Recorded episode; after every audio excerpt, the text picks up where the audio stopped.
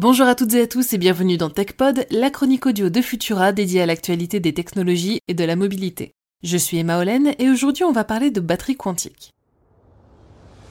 La fin du thermique, on s'en doutait déjà un peu, ce n'est pas pour demain, même avec le contexte actuel. Alors que de nombreux constructeurs ont annoncé qu'ils allaient cesser la fabrication des voitures à moteur thermique dans les 10 ans à venir, les véhicules électriques déjà commercialisés souffrent encore d'un problème majeur, la lenteur de leur recharge.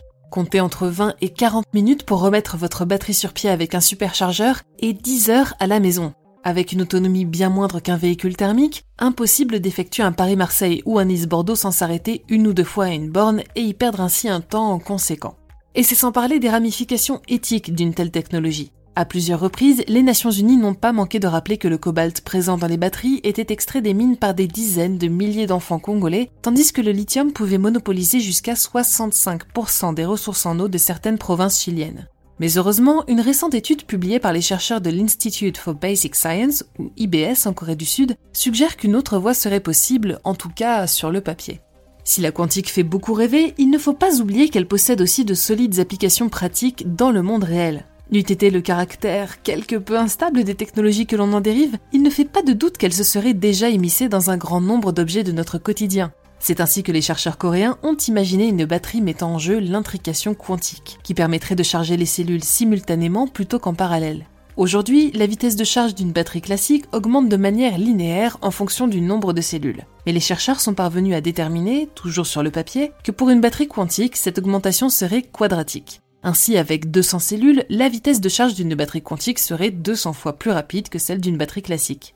Dit plus simplement, le temps nécessaire pour une charge complète passerait alors de 10 heures à 3 minutes à la maison et d'une demi-heure à seulement quelques secondes sur un superchargeur.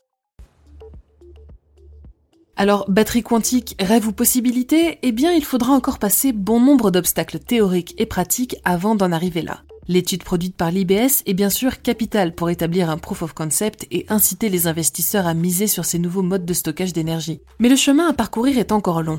Il faudra par exemple songer à réviser les installations électriques, ne serait-ce que pour pouvoir délivrer la puissance nécessaire pour recharger ces batteries aussi rapidement. Dans une maison avec un compteur classique de 12 kVA, il va sans dire qu'il serait impossible de recharger une Tesla Model Y en moins de 6 heures, même avec une batterie quantique.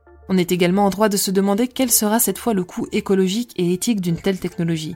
Bref, comme pour chaque problème complexe, il n'y a pas une seule solution magique, et le chemin vers un avenir plus vert devra mêler innovation, bon sens et rigueur, mais aussi compromis.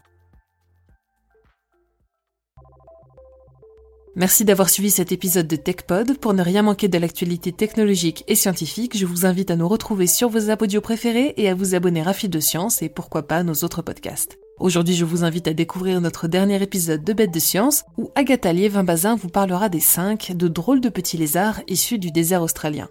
Pour le reste, on se retrouve mercredi prochain pour toujours plus d'actualités technologiques, et d'ici là, bonne semaine à toutes et tous.